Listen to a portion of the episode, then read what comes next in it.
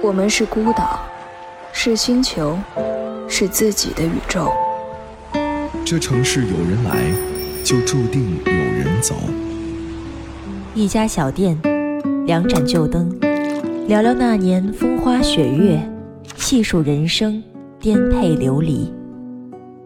书店的灯光，和你一起温柔流浪。Hello，大家好，欢迎收听这个月的书店的灯光，我是雨莹。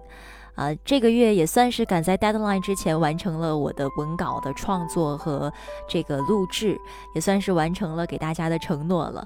我前几周因为一点小意外啊，眼睛出了点小问题，然后在去医院等待复查的间隙的时候，我跑到了医院旁边的一家博库书店去逛了逛。我特别喜欢那种和一本书不期而遇的那种感觉，在那儿呢，我就遇到了一本特别的书，也就是我今天要和大家分享的这本。如何成为一名存在主义者？说实话，我最开始看到这本书的书名，是抱着一种很鄙夷的心情翻开这本书的。因为乍一看这本书的书名《如何成为一名存在主义者》，听起来就很厚黑学。呃，我以为又是哪个作家打着存在主义的幌子来出来骗钱的。但是我细细翻了几页，发现完全不是这样的。这是一本非常优秀的存在主义的入门读物。这本书的作者加利考斯克，他是英国伯明翰的哲学博士，同时呢也是荣誉研究员。他对萨特呀、存在主义，还有一般哲学都有着非常深厚的研究功底。在这本书当中，作者能够深入浅出地将一些存在主义的重要概念和核心思想，帮助大家在这本书当中有一个厘清。同时呢，他也保留了哲学原著的一些文本，同时也没有过多的作者主观的价值判断。嗯，对存在主义的哲学也很少有误读的成分。如果让我来推荐这个存在主义的入门读物的话，我觉得一本要数《存在主义咖啡馆》，那另外一本呢，就是这本《如何成为一名存在主义者》。我大概是在两年前的时候，我就已经认定了自己是一个存在主义者。那个时候我还没有翻看过，比如说萨特呀，或者是海德格尔这些大部头的著作。那个时候我就仅凭着一个念头，就是我认为生命本质是虚无，生命是毫无意义可言的。那个时候是刚巧看了两个导演的作品，一部呢是贝拉塔尔的《都灵之马》，另外一部是胡波的《大象席地而坐》。然后碰到这两部作品之后，我就发现两个导演都，他们都很倡导苦难美学嘛。然后他就把这个生活干瘪又枯涩的本质袒露给我看。那个时候看完电影，其实刚刚察觉到虚无的时候，人的内心是非常惶恐的，但同时也会有一种安全感。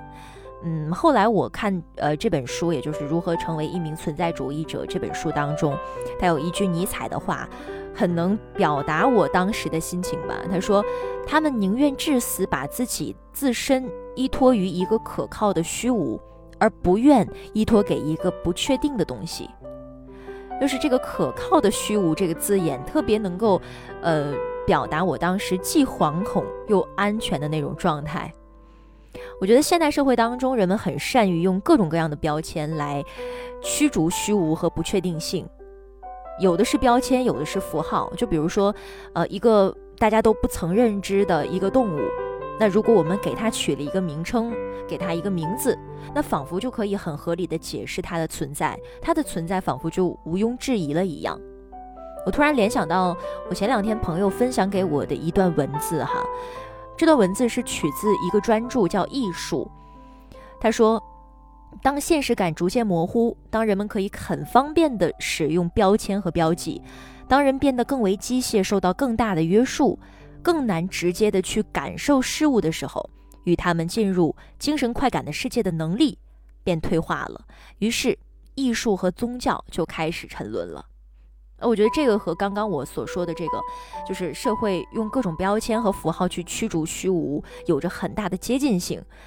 现实感逐渐模糊，我们很方便的使用各种凳子、椅子，然后再包括各种昆虫的名字、人类的名字，你可以叫呃 Cindy，你也可以叫 Anna，各种名字来标签一个人的时候，其实人也更为机械了。我们不再富有想象力，我们不再去思考这个标签背后折射的某种现实性的东西，我们不再思考这个符号背后它存在有没有真正的意义。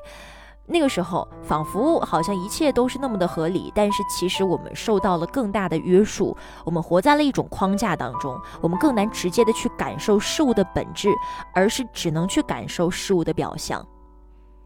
所以，其实，在某种程度上，呃，虽然这段话是说我们感受精神快感的能力退化了，艺术和宗教开始沉沦，但是。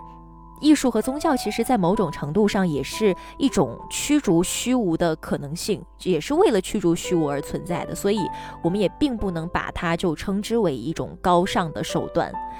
而存在主义当中想要表达的一个真理性的思考是，这段话也是在书中，呃，作者写到的。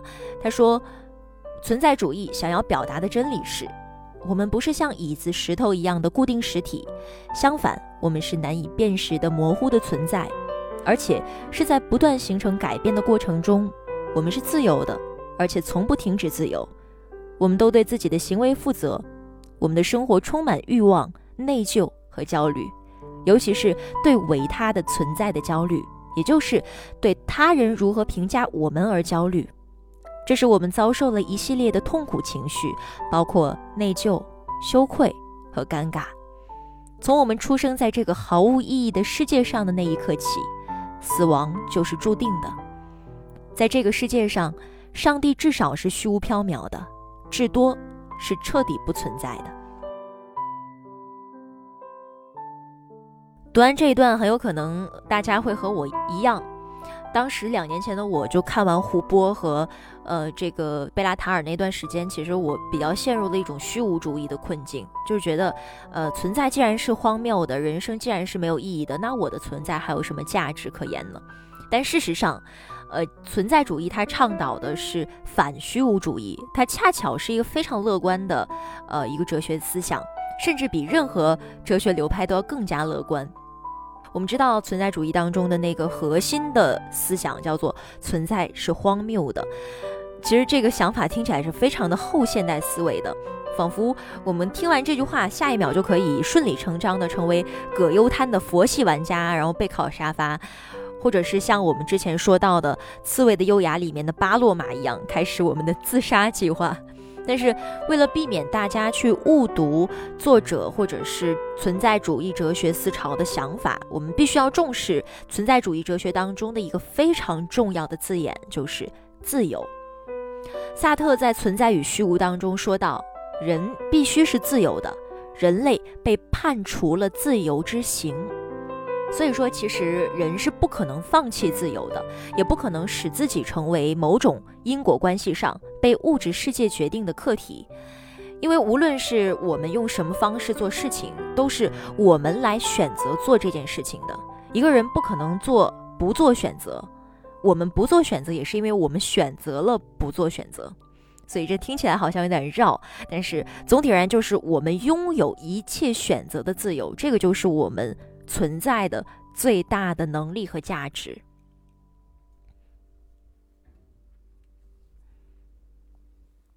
所以，其实总结自由的本质而言，自由仿佛是可以自由的选择。那选择代表着什么呢？选择成为你自己。呃，所以书中当时也说了，自由就是一个人选择自己是谁，并为此承担责任。所以，这种自由其实实质上是给予了我们每一个人个人赋权的能力。这种权利是可以我们为世界赋予意义的能力。所以，世界的本质虽然是虚无的，但是我们的意识却可以足以成为万物的尺度。因此，世界其实是我们不断的在主动赋予意义的。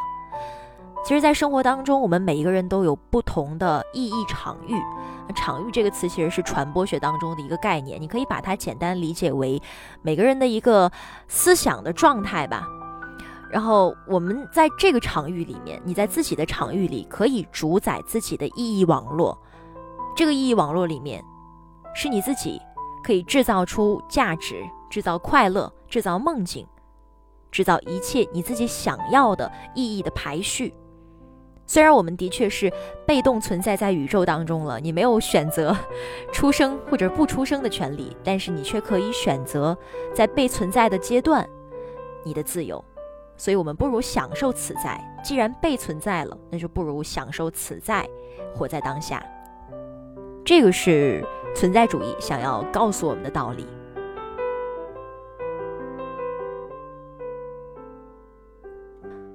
嗯，其实我觉得。存在主义并不是非常确凿的唯物论者，甚至他有点反唯物，可以说偏向唯心吧。呃，当然我并不是一个哲学的。专业人士，我只能是发表一些作为一个哲学的学习者的一些自己的见解。当然，如果说有我说的不够准确的地方，也非常欢迎大家在评论区来给我批评指正，然后一起探讨有关于存在主义也好，或者是有关于你认为的这个哲学哲学性上的一些思考，也非常欢迎大家。呃，我相信可能很多唯物论者他们不太能够接受在存在主义当中所谓的这个意识是万物的尺度这种说法，但是我自己是非常认同的，因为我算是一个科幻电影迷吧，就是非常喜欢看科幻电影，然后在比较浅薄的了解了一些量子力学的知识之后啊，我发觉其实量子力学和存在主义其实有很强的这种上下位的关系。在量子力学当中，有两个非常著名的实验，一个叫做波粒二象性，那另外一个叫做薛定谔的猫。我觉得这两个实验都在试图证明一个结论，就是人的观测会影响，甚至是决定实验结果。也就是说，人的意识可能会影响存在，甚至是建构存在。我觉得这是非常让我当时听完这两个实验的过程，我是非常振奋的，因为它完全推翻了我从前认识的物质决定意识，物质是万物的本源，世界的本质是物质这种，呃，纯粹唯物理论的这个马克思主义的想法。也就是说，从这个结论我们可以引申而来，我们不仅仅是这个世界的被动观察者，这个世界其实是一个综合体构成的。这个世界，我指的不是存在所在的那个世界，而是我们眼所能见、耳所能闻的这个世界。它是由我们、我们的意识活动，还有一切存在在一起，构成了这个世界。也就是书中的那一句话：是我们熟知的这个世界，其实是意识和存在之间终极关系的产物。那讲到这儿，其实我不得不再做一些取舍了，因为这本书里还有一些非常有意思的议题，比如说自由所带给我们的一些焦虑，我们产生焦虑感，其实正是因为我们有选择的自由，啊，还有比如说如何避免自欺，还有他人即地狱，我们为维他的存在而感到的焦虑，我觉得这些议题都非常值得分享，但是因为篇幅有限，节目的时长也有限。呃，不可能像把一个节目做的像一堂课一样，又冗长，然后又复杂。我觉得还是把最简单、最实用的东西，然后来解读给大家。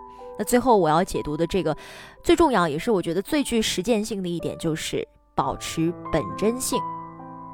我觉得追求本真性其实是实践我们存在主义哲学的一个非常重要的方法论。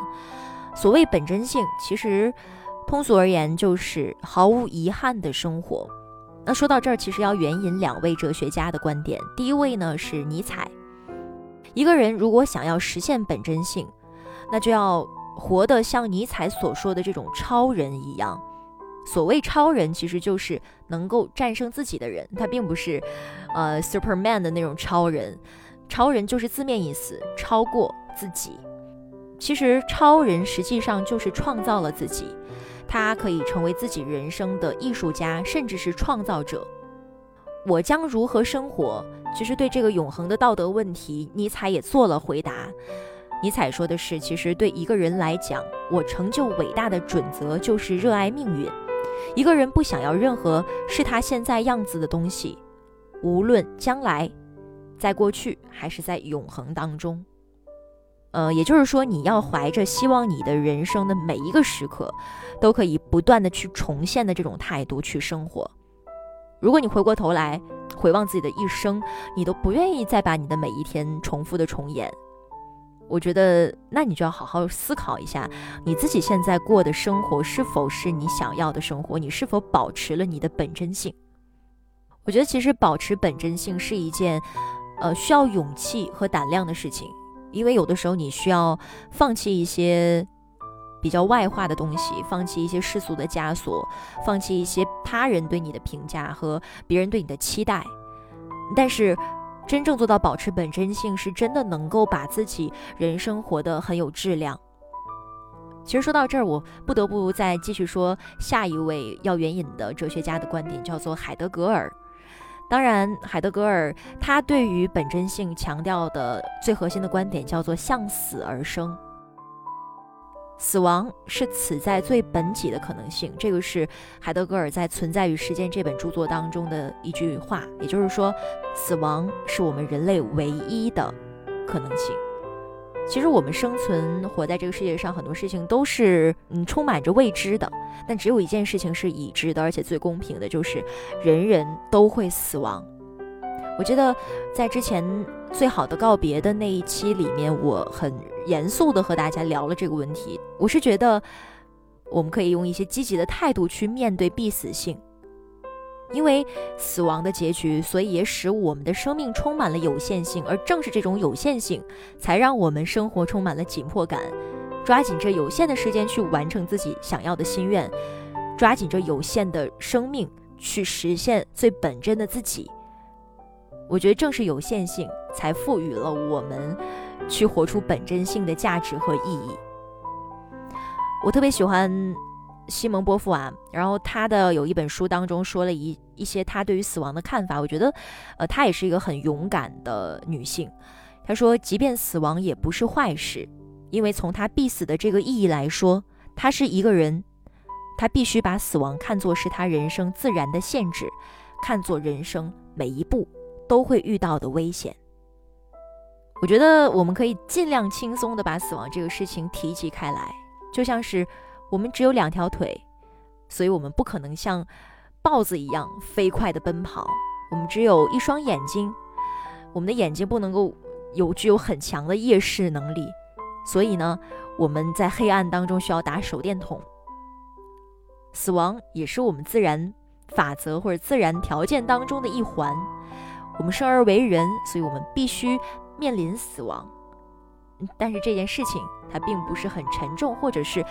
呃，是给我们很大压力的一个存在，尽量把它看得轻松一点，然后去好好的珍惜自己能够存在的时间。这本书的最后的一段话，呃，这段话呢叫做：最终，你的人生当中重要的并不是这些岁月，而是你活在这些岁月当中的人生。看完这段话，我突然想起了。我特别喜欢的作家马尔克斯在他自己的自传《活着为了讲述》这个书的扉页上的一句话，叫做：“生活不是你活过的日子，而是你为了讲述而在记忆当中重现的日子。”我之前听说过四个字叫“惠及必伤”，仿佛好像，不管是在战乱时代也好，或者是在和平年代，总会有一些。非常优秀、非常极聪慧的人，他们没有延长自己生命岁月的福分，但是他们却在有限的生命时间当中创造了无限的生命故事和生命价值。当我们翻阅萧红的那本《呼兰河传》的时候，当我们去阅读那些曾经在白色恐怖当中逝世的作家也好，或者是革命者，他们的。故事和文字的时候，我们内心的触动是非常深的。可是还会有一些人，他们碌碌无为，终其一生活到七老八十，但是他们并没有活出本真性，好像仿佛只是按部就班的按照社会的规则毕业、成家、生子，然后为了工作打拼、退休，然后垂垂老去。我希望。当我有一天，呃，我不知道那个节点是什么时候，回望自己一生的时候，我希望自己能够觉得自己真的在做自己想成为的那种人。这个人不是为他人的评价而存在的，不是为了所谓的优越感而存在的。这个人是为了实现自己内心的某种热爱存在的。这个人是为了更好、更快乐的生活下去而存在的。我能做着自己喜欢的事情，爱着自己想爱的人，即使得不到回报。那当然，我更期待着自己能够做出一些，譬如说，让更多的人留下感动的事情。好，感觉好像聊了很多很多，就是这是一期分享自己世界观的节目，因为这本书《存在主义》也是我目前能够笃定，觉得自己和自己的世界观和自己对这个世界的认知最接近的一个哲学流派和哲学的观念。呃，也希望通过这期节目能够给大家带来一些不一样的启示。书店的灯光一直为你点亮，我是雨莹，晚安，我们下期节目再见。Lady weeping at the crossroads, would you meet your love in the twilight? with his greyhounds and the hawk on his glove. Mm-hmm. Bribe the birds down on the branches, bribe them to be dumb. Stir the hot sun out of heaven. That the night may come. Starless are the night of travel. Bleak the winter wind, run with terror all before you, and regret behind. Run until you hear the ocean's everlasting cry. Deep though it may be and bitter, you must drink it dry. Drink it dry. Wear out patience in the lowest dungeons of the sea. Searching through the standard shipwrecks for the golden key. Pushing to the world's end to pay the dread God with a kiss. Cross the rotten bridge that totters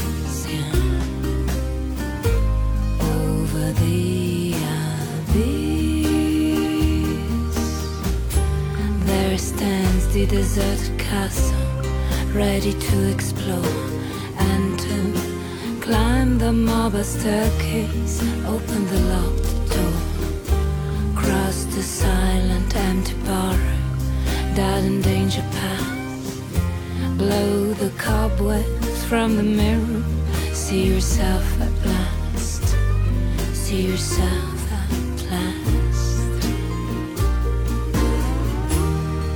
put your hand behind the wainscot.